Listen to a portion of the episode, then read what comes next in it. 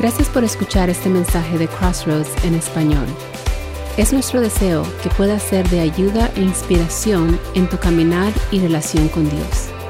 Te invitamos a suscribirte para que puedas escuchar otros mensajes como este. Qué momento más maravilloso de adoración al Señor, ¿cierto? Gracias, Rafa y a todo el equipo de adoración que nos ayudan a que podamos expresar en adoración, reconocer quién Él es y expresar nuestra gratitud a ese Dios. Bien, ¿cómo están? ¿Bien? ¿Sí? ¿Están listos para continuar el libro de Efesios? Comenzamos hace ya que dos semanas, tres semanas, hoy es la tercera semana. Y todavía estamos en el capítulo 1. Si es que vamos a tratar de terminar capítulo 1, acuérdense que le mencioné que los primeros tres capítulos, esto es importante, mis amados, los primeros tres capítulos de Efesios nos dan a conocer nuestra nueva identidad en Cristo y nuestra posición en Cristo. Esto es importantísimo. Porque usted, si no, usted no conoce realmente quién usted es como cristiano, usted va a vivir una vida cristiana que no es. ¿Está conmigo? Y después del 4 al 6 de Efesios nos muestra, una vez que entendemos quiénes somos en Cristo, entonces del 4 al 6 nos va a mostrar cómo se vive esa vida en Cristo en el diario vivir, como esposo, como esposa, como empleado, etcétera, etcétera, etcétera. Y entonces la segunda parte del libro es un poquito más práctica. Pero la primera parte es súper esencial e importante, mis amados. Así es que otra vez le animo, no se pierda, no se pierda cada domingo, porque una vez que usted se pierda uno de estos mensajes, usted dirá, bueno, lo escucho después, pastor, o, lo, veo en, en el internet después. Los vamos a quitar de ahí para que no se crean. Es muy común, mis amados, que los humanos, nosotros los humanos, seamos muy bendecidos, pero sin embargo no nos demos cuenta muchas veces. Por ejemplo, yo he conocido muchas personas que han venido a este país y están en este país y somos bendecidos de estar en este país. Yo personalmente, yo doy gracias a Dios por estar en este país, las, las oportunidades que Dios me ha dado en este país, en este país pude eh, eh, emprender mi carrera, ir a la escuela, conocer a mi esposa, mis hijos nacieron aquí y fue en este país también que Dios me llamó al ministerio. Pero conozco muchas personas que hablan tan mal de este país, que no, que en mi país y que allá, que por... Yo digo, bueno, o sea, ¿cuál es el punto? ¿Por qué siempre quejándose acerca de esto? Tienen una familia, Dios los ha bendecido con una familia y siempre están hablando de la esposa, del esposo, de los hijos. Y yo diría, bueno, ¿cuál es el punto? Tienen un buen trabajo y están diciendo, no, que es mi jefe, que el trabajo, que quisiera otro. Y nunca pareciera que podemos estar contentos con las bendiciones que tenemos. Siempre estamos como quejándonos de lo que no tenemos sin darnos cuenta de lo que sí tenemos y agradecidos, por supuesto, por ello. Así es que mi propósito eh, hoy en día, mis amados, es llamar su atención, porque la verdad es que cada uno de nosotros somos bendecidos y no nos damos muchas veces cuenta. Y sobre todo, nosotros los cristianos, mis amados, tenemos unas bendiciones en Cristo en Cristo hemos sido bendecidos como comenzamos a hablar hace un par de semanas, con muchas bendiciones espirituales que son muchas más ricas que cualquier otra bendición. Y sin embargo, muchos cristianos o no lo saben, o no se han dado cuenta, o simplemente creen que aún les falta mucho. En Cristo tenemos todos los motivos para esperar, mis amados, y sin embargo nos desesperamos. En Cristo Jesús tenemos todos los motivos para alegrarnos y sin embargo, espérenme que se me cerró esto, y sin embargo nos, eh, estamos pensando todas aquellas cosas que no tenemos. Siempre estamos eh, de una manera u otra eh, pensando en las cosas que no tenemos en vez de pensar y poner nuestra atención en las cosas que Dios nos ha dado. Y así estamos. Con frecuencia siempre estamos fijando nuestra mirada en todo lo que nos falta y nos quejamos, por supuesto, por eso. Ahora, no pretendo ser insensible, mis amados. Yo entiendo que muchas veces, muchos de nosotros, o todos nosotros, a veces pasamos por momentos duros, difíciles en la vida. Cuando viene una enfermedad, inclusive la muerte, la pérdida de alguien, dificultades financieras, por ejemplo, la angustia, la disolución, entiendo, puede ser muy difícil, sobre todo en, medio de esas circunstancias, mantener una actitud o una perspectiva de que somos bendecidos en Cristo. Lo entiendo, mis amados. Pero eso no cambia la realidad de que en Cristo tenemos esperanza y en Cristo tenemos todos los motivos para regocijarnos. Esa es una realidad que debemos entender. Es importante para nosotros, mis amados, que cualquier dificultad que estemos pasando en nuestra vida la podamos pasar en Cristo y esforzarnos por mantener esta perspectiva que en verdad es una perspectiva, una realidad, podría decir, o debe ser una realidad en nuestras vidas. Que en Cristo somos bendecidos. Escuche, yo estoy martillando este concepto hoy, ¿no? En Él tenemos esperanza, en Él tenemos todos los motivos para regocijarnos a pesar de. Y si vamos a mantener esta perspectiva, mis amados, en cada etapa de nuestra vida, entonces es importante, es imperativo, mis amados, conocer lo que la palabra de Dios nos enseña acerca de esto.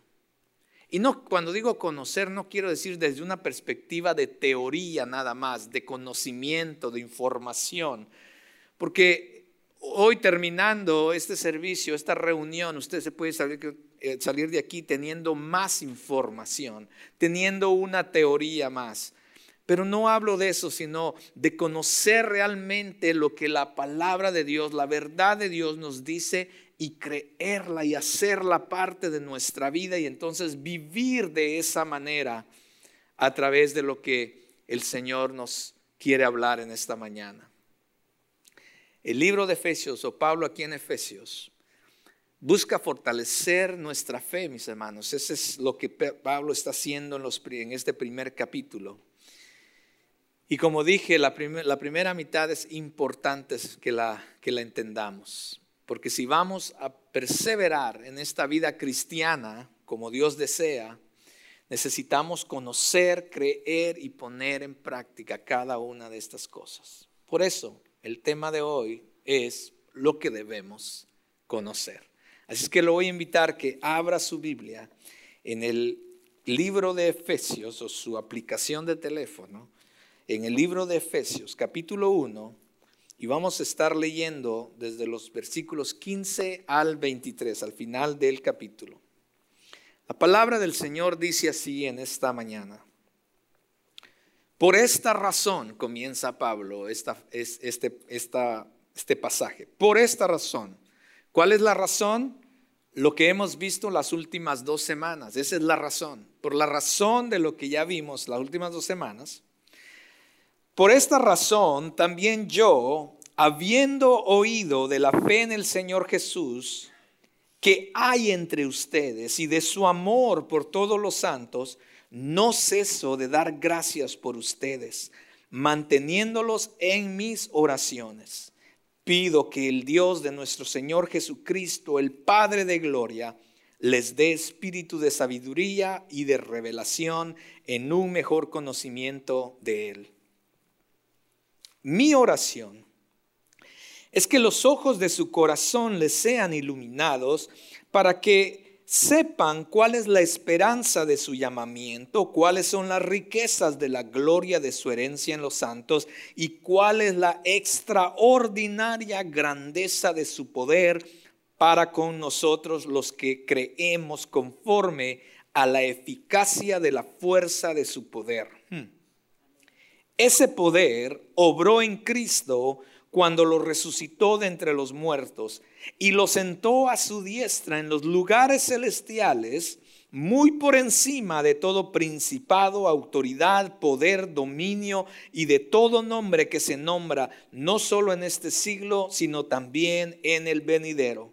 Y todo lo sometió bajo sus pies, y a él lo dio por cabeza sobre todas las cosas a la iglesia, la cual es su cuerpo la plenitud de aquel que lo llena todo en todo. Oremos. Amado Dios, yo te doy gracias en esta mañana. Tú eres el Cristo, el vencedor, que a la diestra está. Ante tu trono montes caerán. Definitivamente, porque no hay nadie como tú, no hay nadie como tú, Señor. Y por tu poder se rompen cadenas. Por tu poder, Señor, tiembla el cielo y la tierra, porque no hay nadie como tú, oh Dios. Creemos esa verdad en esta mañana. Y Dios, y te doy gracias por tu palabra que nos está mostrando, nos está enseñando y nos está llevando a comprender y a entender, oh Dios, lo que tú has hecho por cada uno de nosotros. Que la vida cristiana no es simplemente un evento en nuestras vidas y ahora se acabó y ahora esperar el próximo evento. No, la vida cristiana es una vida constante, experimentando tu grandeza, tu gloria aquí en esta tierra, mientras estamos en esta tierra, mientras esperamos esperamos tu gloriosa venida nuevamente, mientras esperamos, oh Dios, la herencia, Señor, que nos espera, mientras esperamos, Señor, en esa esperanza a la cual nos has llamado. Es mi oración en esta mañana, oh Dios, como la oración de Pablo, que tú nos des el espíritu de sabiduría y de revelación, Señor, para que podamos seguir creciendo en ti.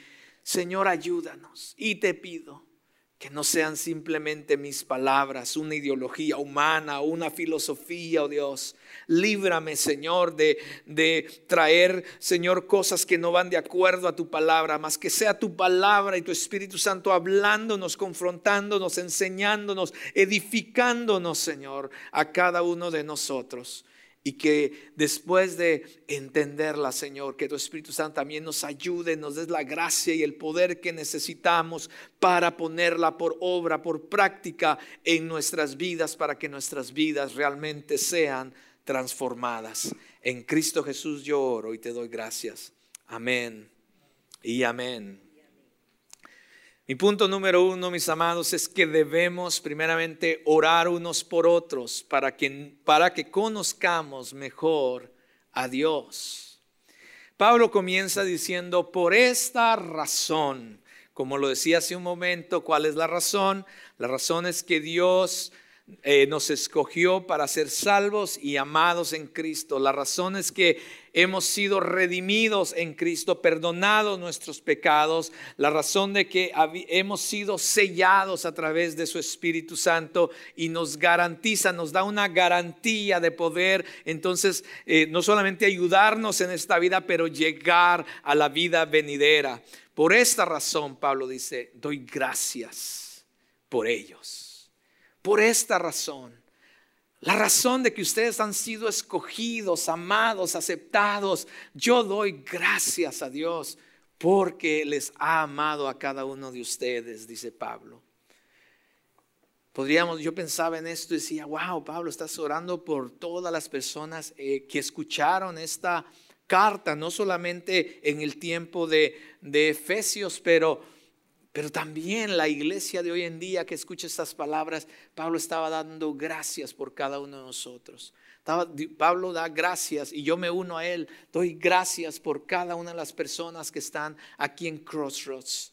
Ahora, es verdad, yo sé lo que quizás, algunos de ustedes están pensando, pastor, pero aquí también hay algunas quizás personas que son difíciles como para dar gracias por ellos. Pero ¿sabe qué? Pablo está diciendo que da gracias por todos ustedes, primeramente y especialmente porque Dios los ha escogido para ser amados. Y si Dios los que escogió a cada uno de nosotros para ser amados, mis hermanos, nosotros también debemos dar gracias por nuestros hermanos. también aquellos que quizás usted dice, ay, pastor, estas personas son un poquito más difíciles, pues también a ellos los escogió Dios para ser amados, mis amados, para ser salvos. ¿Cuántos de nosotros estamos orando por nuestros hermanos en Cristo? Oramos y damos gracias por nuestros hermanos. Me llamó mucho la atención, yo no sabía que Anielka iba a hacer eso, porque no hemos hecho eso por dos años casi, de darnos la mano, ¿cierto? Desde que esta pandemia vino y nos atacó, parece que ya ahora ya no nos damos la mano, ya no nos queremos acercar. Es que me sorprendió, muchas gracias Anielka por lo que hiciste.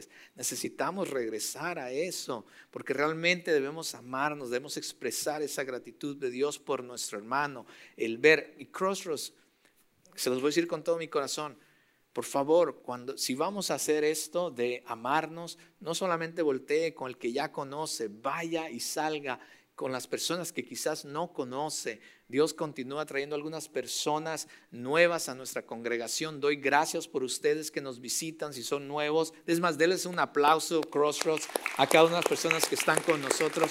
Queremos decirles que les amamos. Ustedes son amados en esta iglesia. ¿Sabe por qué son amados? Porque Cristo les amó primero. Porque Cristo tiene un algo especial, un plan especial para sus vidas. Crossroads, oremos y demos gracias a Dios por todas las personas.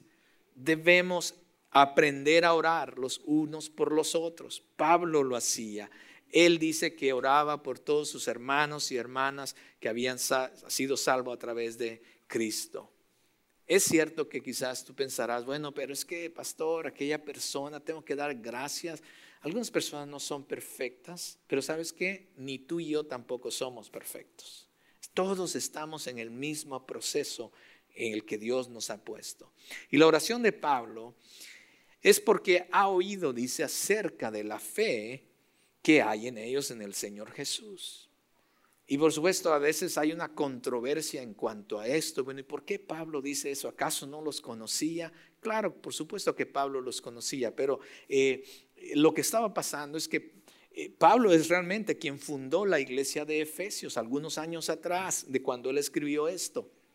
Y lo que había pasado en la iglesia, por supuesto, había cambiado, había crecido. Entonces Pablo quizás era posible que no conocía a todos los que estaban en esa iglesia. Quizás otras iglesias ya habían eh, eh, sido plantadas por la iglesia que Pablo había fundado. Y por supuesto quizás no conocía a todas esas. Y es posible que entonces cuando él dice, he oído acerca de la fe, no está diciendo que no los conoce, está simplemente diciendo de que le alegra mucho de que esta fe, la cual él fue y les predicó, ha sido esparcida, que ellos están viviendo ahora esta fe, que más personas están viniendo a esta fe. Entonces Él da gracias a Dios por ellos, que esta fe ha tomado lugar importante en la vida de estos cristianos, en la vida de Efesios, de esta iglesia. Está contento porque ya están comenzando a poner en acción esa fe y está, eh, la están eh, poniendo por obra, por práctica, y están viviendo esa vida cristiana que Dios desea para ellos. Comenzando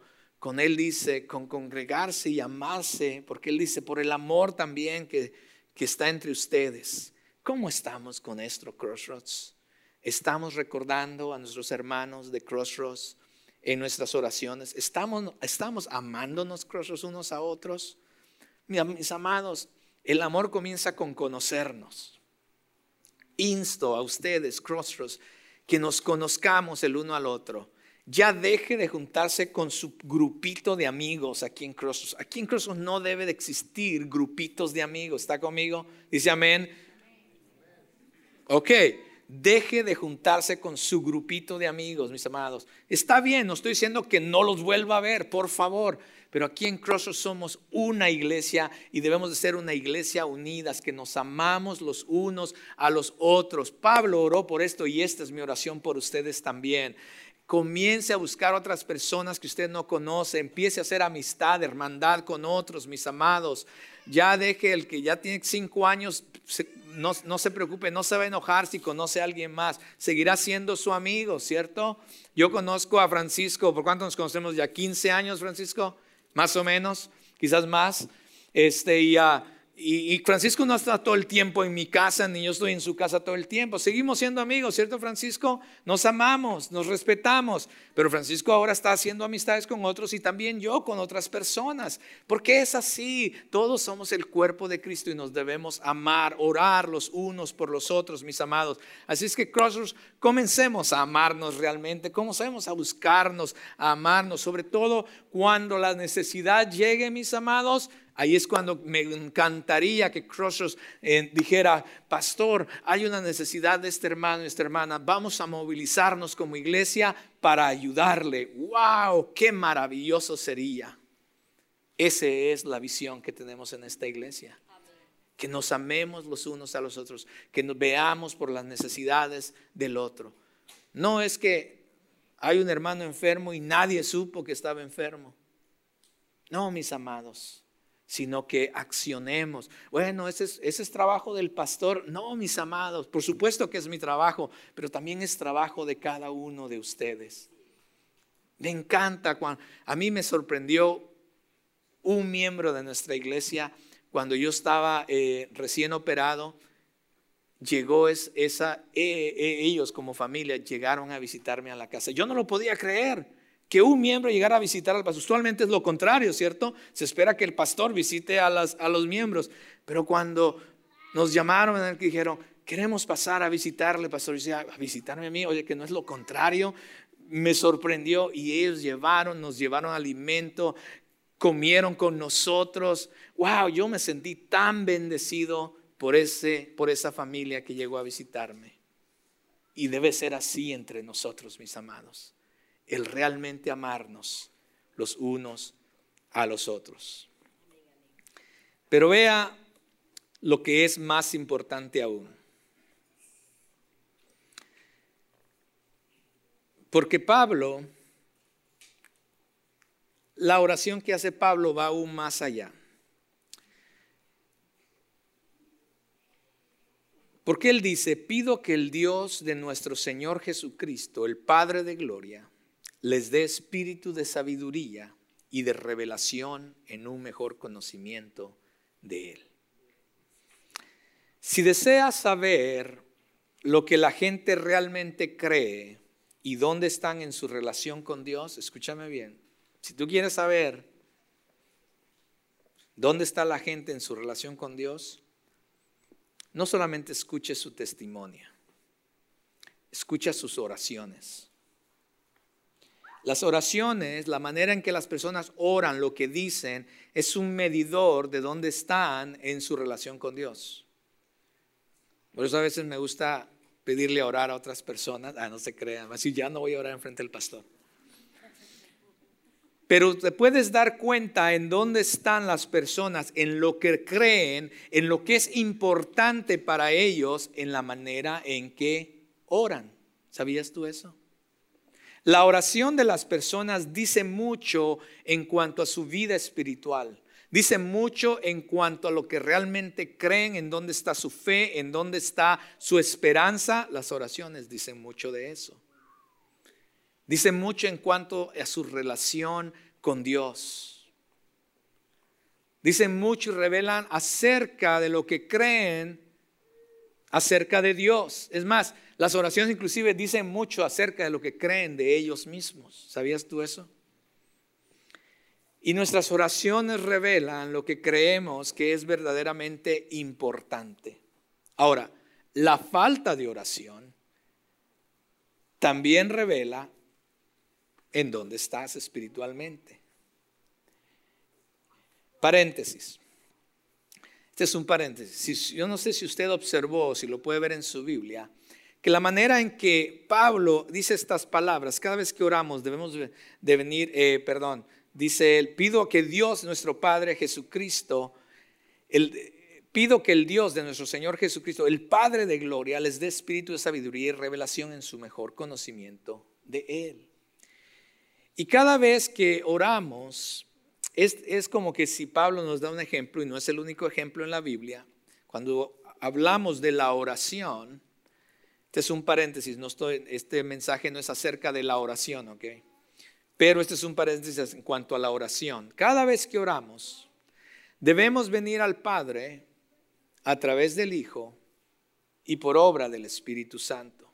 Es más o menos el orden de la oración. Porque Él pide a Dios, el Padre de Gloria, que es Dios Padre de nuestro Señor Jesucristo y que nos, que nos dé sabiduría y revelación para un mejor conocimiento de Dios. Esto pasa a través de la obra del Espíritu Santo. Entonces Pablo oró para que los efesios crecieran en su comprensión de quién Dios era, mis amados. Esa fue la oración de Pablo, que ellos crecieran en la comprensión de quién Dios era y la obra de Cristo en ellos. Oró para que el Padre les diera el espíritu de sabiduría y de revelación en el conocimiento de Él.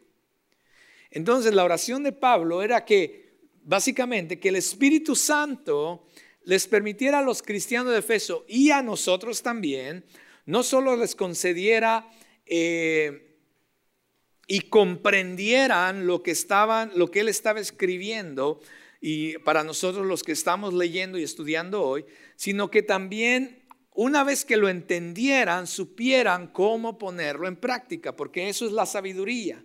Sabiduría es saber cómo poner en práctica, cómo aplicar el conocimiento obtenido. Eso es sabiduría. Y él pide por sabiduría. Él no pide solamente que sepan estas cosas, y esta es mi oración para ustedes. Mi oración no es que usted sepa estas cosas que estamos estudiando, sino que Dios les dé un espíritu de sabiduría para que sepan cómo entonces aplicarlas a su vida. También Él habla acerca de que les dé revelación. Cuando habla de revelación, no está hablando de algo que ellos desconocían, no está hablando de algo del futuro, no, mis amados cuando Pablo habla de revelación, está hablando acerca de que sus ojos sean abiertos a las cosas que ya Dios les ha dado y les ha dicho, mis amados. Porque muchas veces como que no lo entendemos y lo que Pablo está diciendo es que haya una revelación de lo que ya Dios les ha dado a conocer. Que ellos descubran el tesoro que ya está. Miren, mis amados, no hay más revelación.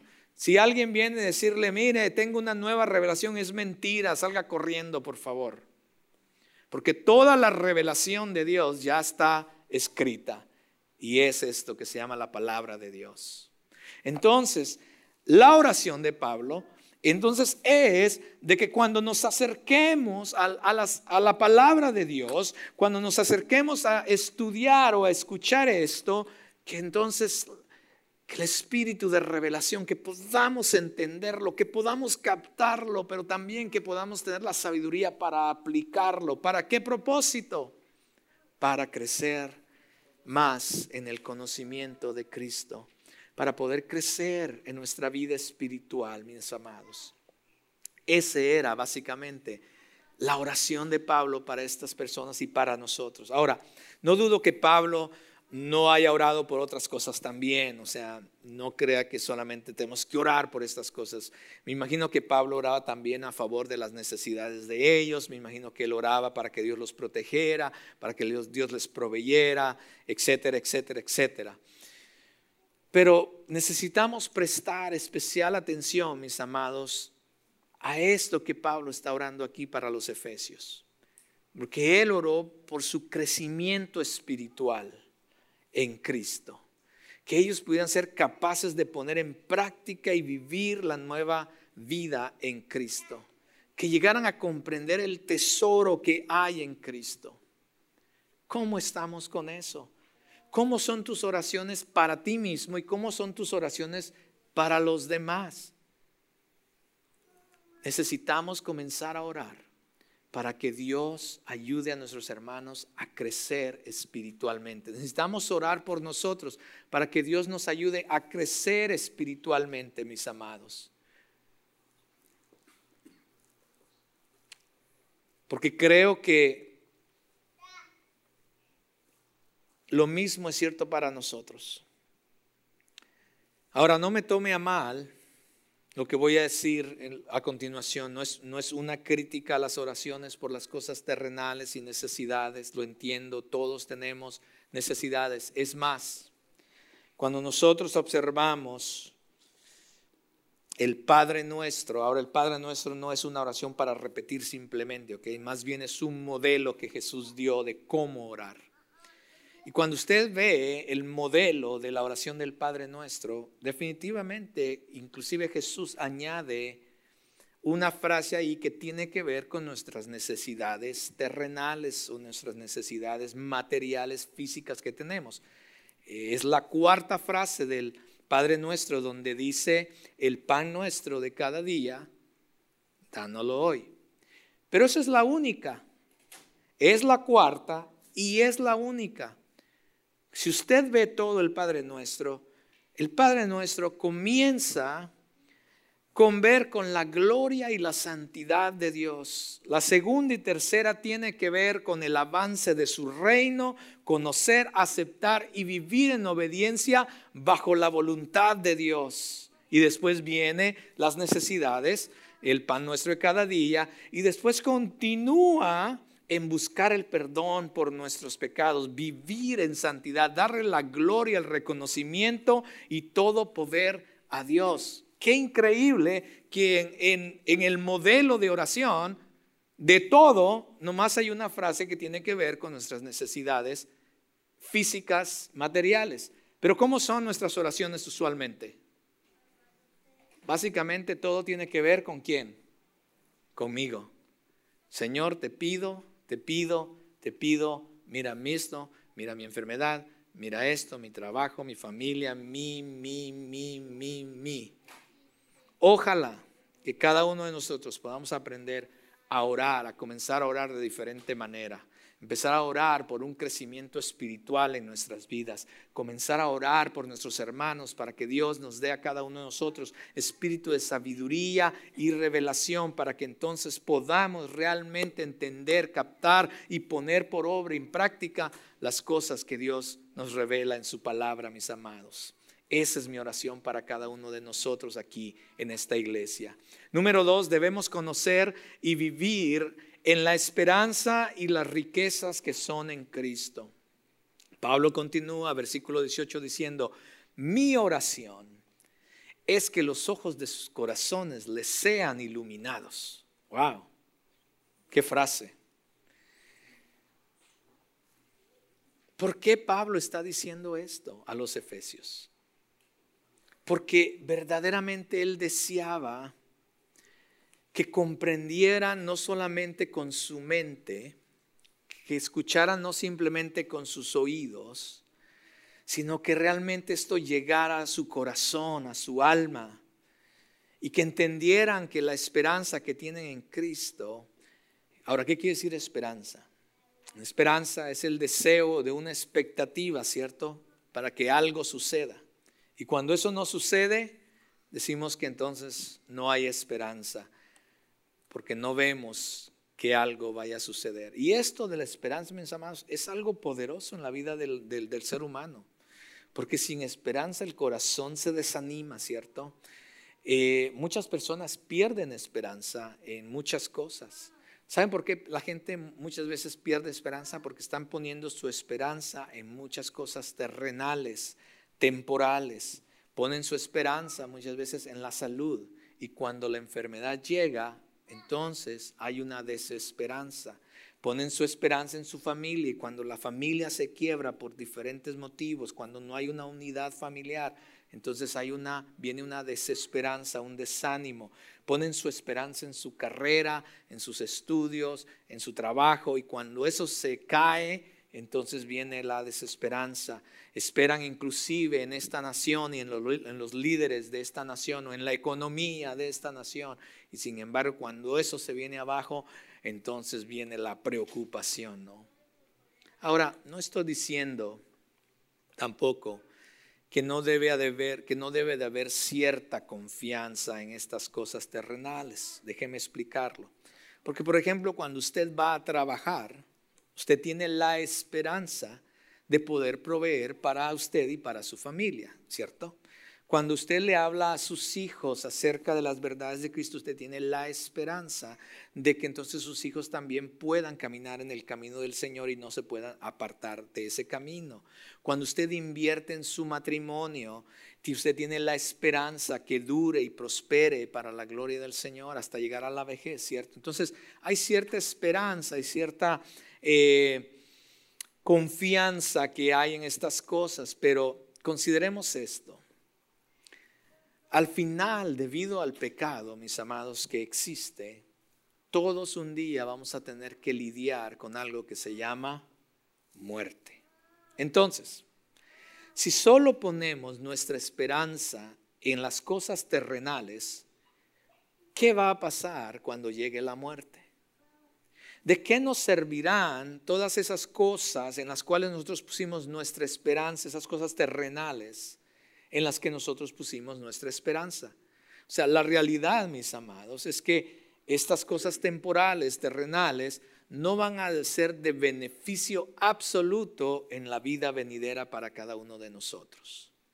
Entonces, ¿qué será de nosotros si estas cosas terrenales se, nos escapan, se nos caen o simplemente no servirán para la eternidad? Entonces ahí es donde Pablo entiende estas cosas. Y la oración de Pablo para los efesios y para nosotros hoy en día es que los ojos de nuestros corazones fueran iluminados para qué?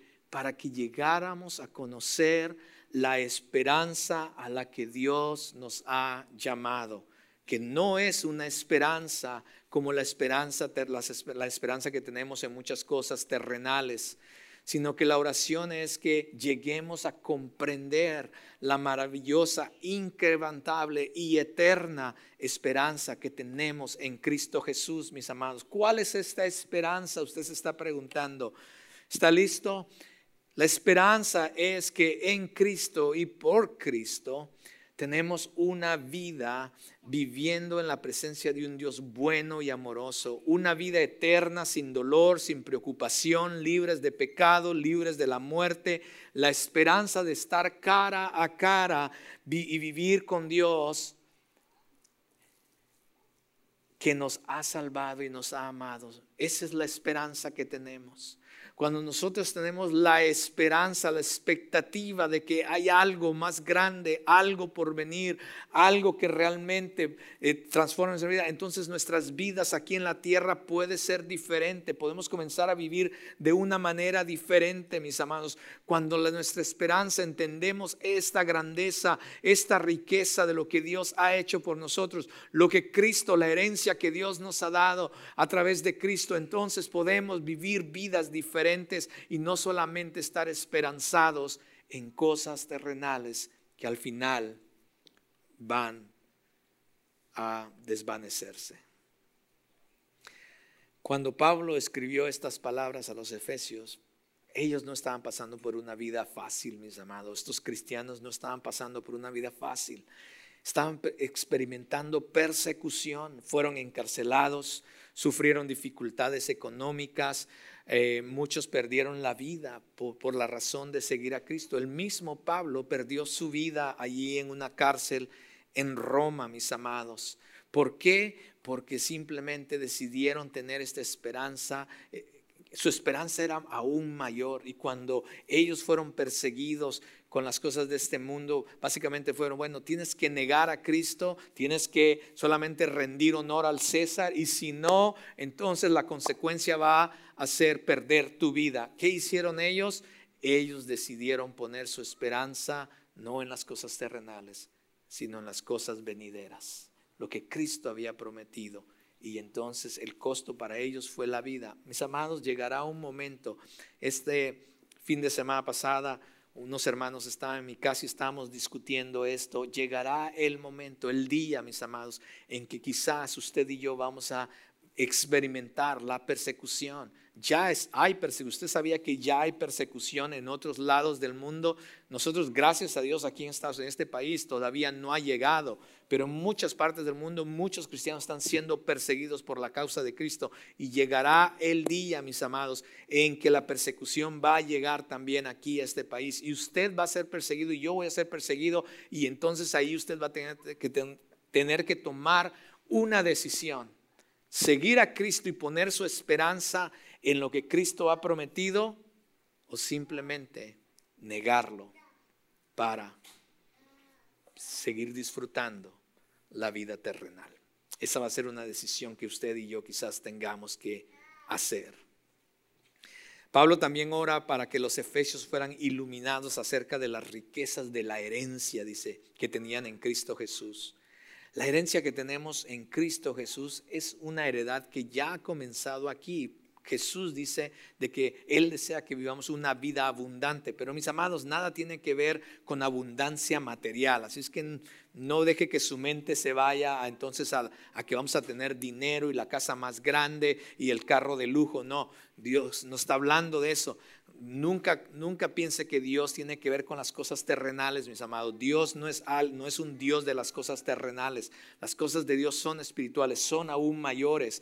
Eh, lo que Él está hablando de esta herencia que tenemos, la vida abundante que Cristo nos dijo, es vivir una vida cristiana conforme a su voluntad, experimentar las grandezas de su poder, la grandeza, su maravilla de cómo se vive una vida cristiana aquí mientras esperamos la vida eterna con Él. Esa es la herencia. Dios a través de Cristo, mis amados, nos ha dado todo lo que necesitamos. Escucha bien a través de Cristo Dios nos ha dado todo lo que necesitamos para vivir la vida cristiana, mis amados. Si usted está viviendo una vida cristiana, así que uno dice, wow, qué difícil esta vida cristiana, o que eh, no entiendo por qué me pasa esto, o por qué esto, no sé cómo vencer este pecado, no sé cómo pasar esta situación. Si usted está viviendo así, quizás no ha comprendido lo que realmente es vivir completamente la vida cristiana. Porque Él nos ha dado todo, mis amados, comenzando con darnos una nueva vida, el perdón de nuestros pecados, el poder de su Espíritu Santo que mora en nosotros, mis amados. Es más, la Biblia también nos habla no solamente aquí, sino de la herencia que tendremos cuando estemos en su gloria, un cuerpo glorificado, coronas por nuestro servicio. Eh, dice que va a haber un cielo nuevo, una tierra nueva, un lugar donde viviremos en su presencia para siempre, donde el sol y la luna ya no van a ser necesarios porque el resplandor de su presencia estará en medio de nosotros para siempre. Wow, cuando empezamos a pensar esto y no solamente pensarlos como una teoría, pero en verdad creerlo en nuestras vidas, nuestras vidas cambian mientras vivimos aquí en la tierra, mis amados. Por eso Jesús mismo dijo, que no acumuláramos tesoros aquí en la tierra, sino más bien pensemos, pensemos en las cosas, en los tesoros que obtendremos en la vida eterna. La oración y mi oración de Pablo es que los ojos de nuestro corazón también sean iluminados, mis amados, para que conozcamos la esperanza de nuestro llamamiento y las riquezas de su gloriosa herencia. Y por último, debemos conocer y experimentar la grandeza de su poder para nosotros los que creemos. Pablo oró para que los, efesios fueran iluminados acerca de la grandeza del poder de Dios. Él la describe la extraordinaria grandeza, la eficacia de su poder.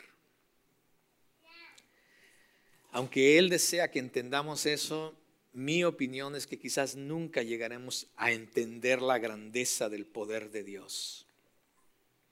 Pero tratemos de entenderlo un poco, mis amados. Porque Pablo se está refiriendo a la obra de Dios cuando resucitó a Jesús de entre los muertos. Su oración es que lleguemos a comprender este poder de Dios que obró en Cristo cuando resucitó, mis amados. Ahora, ¿por qué Cristo resucitó? Pensemos por un momento. Cristo es Dios mismo. ¿Está conmigo? Él tiene el poder y es soberano sobre todas las cosas.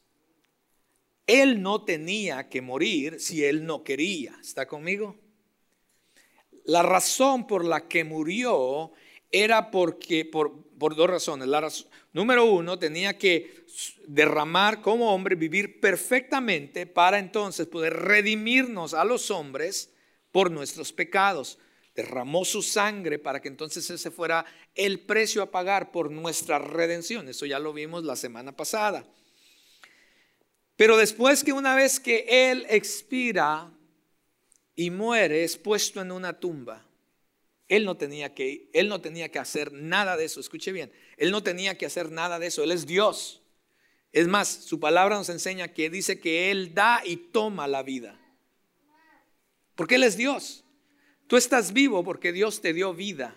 La vida que tienes es porque Dios te la dio. Y en cualquier momento, cuando Él decida, también la puede quitar, porque Él es Dios. Él es el Dios y el dueño de la vida. Escuche bien esto. Jesús no tuvo que haber muerto, puesto en una tumba y estar tres días ahí. No tenía que hacer eso. Pero la razón por la que Jesús hizo eso fue a través de ese proceso es porque también desde una perspectiva de hombre tenía que vencer al enemigo más grande de la humanidad. ¿Cuál es el enemigo más grande de la humanidad? Usted se pregunta, es la muerte porque nadie ha podido vencer a la muerte. Ningún hombre ha podido vencer a la muerte. Ningún hombre poderoso, ningún gran líder mundial ha podido vencer. Todos estamos sujetos a este enemigo que se llama la muerte, mis amados. No podemos vencerlo, nadie ha podido hasta que entonces Cristo, un hombre, se hizo hombre y pasó a través de este proceso solamente por una, eh, por una razón y una razón nada más. Una vez que nos perdonó, nos limpió, nos perdonó de nuestros pecados, había también entonces que vencer al enemigo de nosotros y ese enemigo se llamaba la muerte. Entonces Él fue a través de ese proceso para entonces vencer a la muerte por nosotros, para que entonces tú pudieras tener vida y una vida eterna, mis amados. De, de, otra manera, la muerte que, que era también nuestro amo, ¿se acuerda que hablamos de que éramos esclavos la semana antepasada? De otra manera, la muerte tenía el derecho de decirle a Dios, ¿sabes qué? A este no te lo puedes llevar, este es mío, porque al final su pecado eh, eh, ha tenido que pagar por la muerte, si es que me pertenece a mí. Entonces Cristo lo que hizo no solamente pegó por el, pagó por el pecado, pero también vino a vencer a nuestro enemigo que se llama la muerte, mis amados, para que usted y yo un día que dejemos este mundo, ese es el principio de la vida verdadera que es en Cristo, mis amados. Un día también usted vamos a resucitar en cuerpos glorificados, dice la Biblia, para que entonces vivir una vida por la eternidad con Cristo. Eso es lo que Cristo ha hecho, mis amados. Ese es mismo poder que resucitó a Cristo de entre los muertos es el mismo poder que está actuando, obrando hoy en la vida de todos aquellos que son hijos de Dios. Dice que el Espíritu Santo vino a morar. ¿Quién es el Espíritu Santo? Ese mismo poder que resucitó a Cristo de entre los muertos. Lo que pasa es que muchas veces no entendemos esto, mis amados, y decimos, bueno, ¿para qué es, cómo se come eso y por qué necesito eso? Necesitas eso porque de otra manera no puedes vivir la vida cristiana, mis amados. De otra manera no vas a poder resistir, no vas a poder vivir en esta tierra la vida cristiana que Dios desea para ti. Él murió y fue colocado en una tumba y al tercer día resucitó de entre los muertos. Ese poder es nuestro si estamos en Cristo. Tú y yo nos beneficiamos, mis amados, si creemos en Él. Y no se queda ahí, sino que el pasaje de hoy dice también, que cuando Él resucitó, también ascendió a los cielos y fue puesto a la diestra del Padre. No es que Jesús no antes no tenía una posición celestial, no es eso, sino más bien quería darle a entender a nosotros, a toda la humanidad, que Cristo es, la posición de autoridad de Cristo, no solamente el poder que Él tiene sobre cualquier enemigo, pero sino también darle no solamente poder, pero autoridad. Y dice que entonces ascendió al cielo y se sentó a la diestra del Padre, esto significa máxima autoridad, y dice que lo sentó sobre todo, sobre todo principado, que quiere decir un principado, un gobernante, que quiere decir todo, todo principado y gobernante en los lugares de aquí de la tierra, sobre todo principado, gobernante en los lugares celestiales, sobre todo poder, sobre toda autoridad, sobre todo dominio, aquí en la tierra y en, los cielos, mis amados. Él está sobre todas las cosas, mis amados. Jesús, Cristo, quien vino a darnos una nueva vida, le fue dada toda autoridad, todo poder, y dice que Ahora Pablo lo que está diciendo es que ahora quiere que entendamos que ese mismo poder que levantó a Jesús de entre los muertos, que lo posicionó con autoridad sobre todo, eh, autoridad, poder, dominio y principado, y que está sobre todo nombre que se nombra, no solo en este siglo, sino también en el venidero, significa que no tenemos que temer a nada ni a nadie porque ese mismo poder que se le dio a Cristo es el mismo poder en el que nosotros tenemos acceso en Cristo si somos hijos de Él, mis amados. Lo que pasa es que muchas veces no entendemos estas cosas y vivimos vidas cristianas, mis amados. No tenemos que temer aquí en la tierra, nada, ningún poder aquí en la tierra, ni a ningún poder en los lugares celestiales tampoco. No tenemos que temer. No debe de haber ansiedad en nosotros por las cosas. No debe haber preocupación. No debe haber tristeza. No debe haber eh, temor. Si en verdad entendemos este poder que actúa en Cristo y que actúa también en nosotros, mis amados.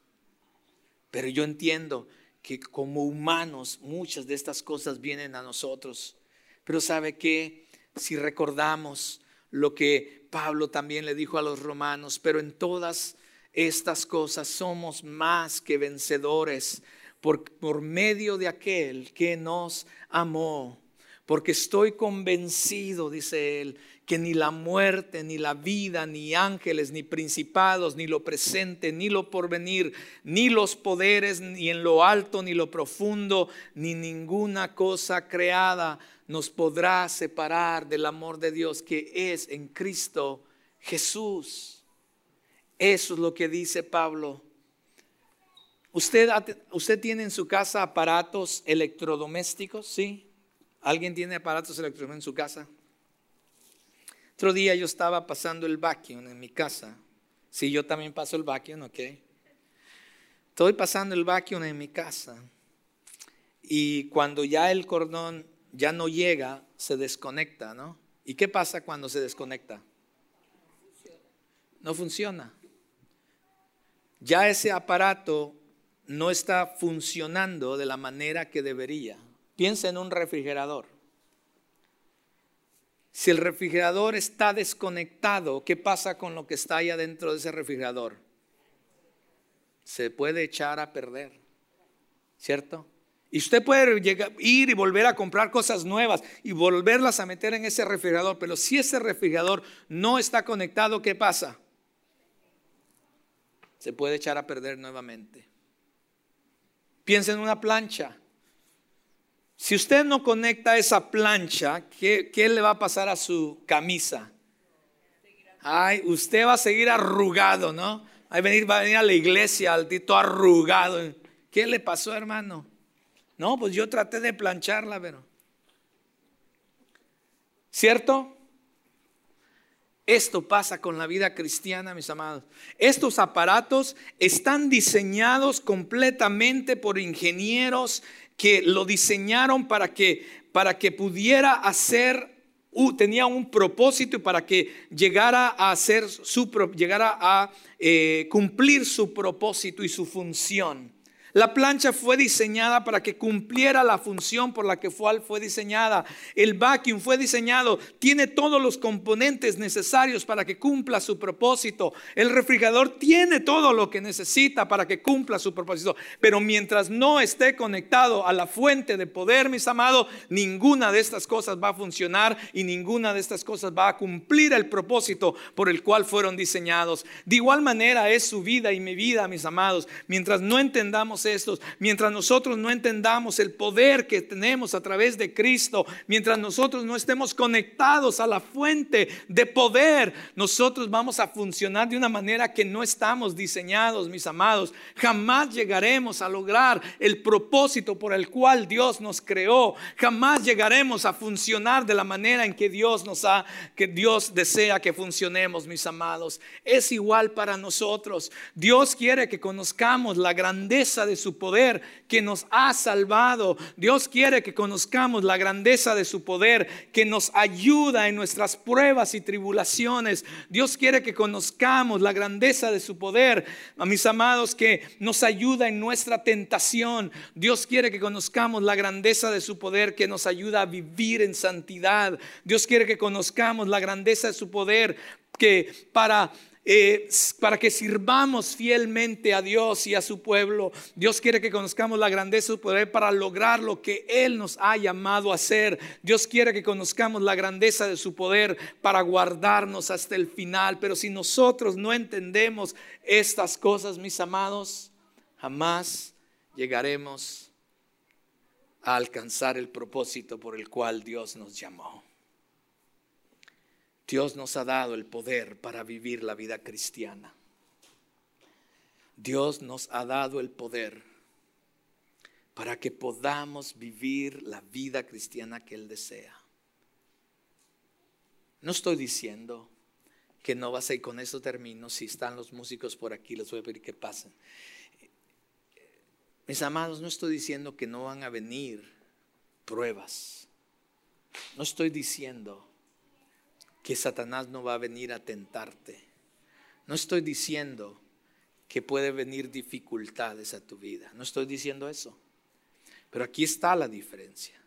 La diferencia es que cuando esas cosas vengan, tú tienes todo lo necesario para ir a través de eso, en victoria, con poder, mirando la esperanza y entendiendo las riquezas que tenemos en Cristo y a través de su poder. Pero mientras tú y yo no entendamos esto, o mientras tú y yo solo lo entendamos mentalmente o como una información, sí tenemos el poder de Cristo, claro que sí. Y ahí se acabó. Cuando no empiezas a experimentarlo, cuando no lo puedes poner en acción, vas a ser como uno de estos aparatos electrodomésticos que nunca llegarás realmente a alcanzar el propósito por el cual Dios te llamó y te diseñó. Necesitamos entender que en Cristo tenemos el poder para vivir la vida que Él desea que vivamos. ¿Por qué no te pones de pie mientras reflexionas en esto? Cantamos esta canción.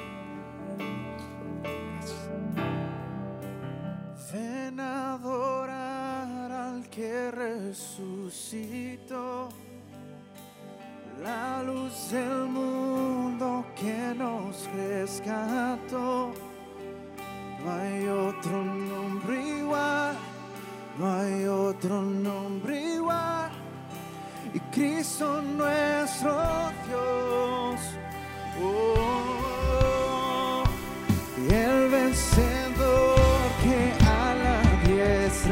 diestra está. trono montes caerán. No hay otro nombre igual, no hay otro nombre igual. Cristo nuestro Dios. Oh, vamos y ven a adorar al que, ven a adorar al que resucitó.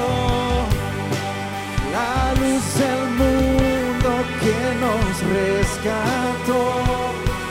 No hay otro nombre igual, no hay otro nombre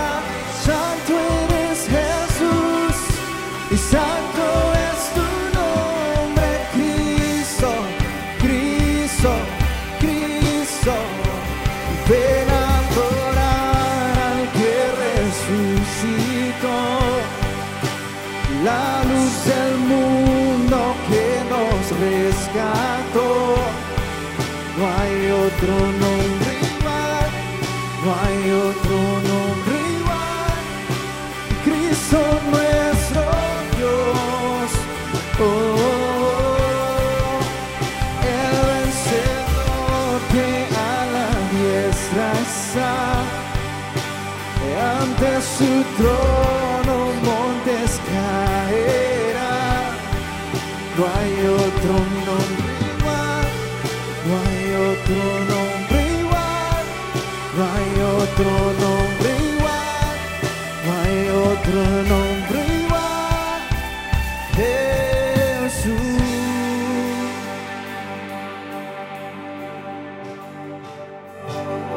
termina diciendo de que Cristo ha puesto y ha venido a ser la cabeza de la iglesia. Y es a través de Él que su poder fluye a través de su iglesia, tú y yo. Amado Dios, es mi oración, Señor, que en este día, Padre, al salir de este lugar, tú nos des espíritu de sabiduría y revelación para entender estas cosas, Dios. Que tú ilumines los ojos de nuestro corazón para que podamos ver con claridad estas cosas, Señor. Y que nuestras vidas jamás sean iguales. Que podamos entender, oh Dios, que el mismo poder que obró al resucitar a Cristo de entre los muertos es el mismo poder que opera hoy en tu iglesia, en cada uno de nosotros. Y que todo ha sido puesto bajo tus pies. Que tu nombre sobre todo nombre que se haya nombrado en esta tierra y en los cielos, en este siglo y en el venidero y que tú estás sentado a la diestra del Padre con todo poder y autoridad, sobre todo principado, sobre todo poder, sobre toda autoridad, sobre todo dominio. Y nosotros, tu iglesia, somos tu cuerpo, Dios. Ayúdanos a entender y a caminar de la manera, Señor, que tú deseas para cada uno de nosotros en una esperanza viva, poniendo nuestra mirada en la esperanza a la cual fuimos llamados y en las riquezas de nuestra herencia en Cristo Jesús. Glorifícate en nuestras vidas y hágase tu voluntad, Señor, en cada uno de nosotros. Y te ruego que tu bendición sea sobre cada familia, que tú les guardes, les bendigas, les des crecimiento espiritual, Señor. Y también, Señor, que proveas para cada una de sus necesidades materiales y físicas. En Cristo Jesús yo oro y te doy gracias.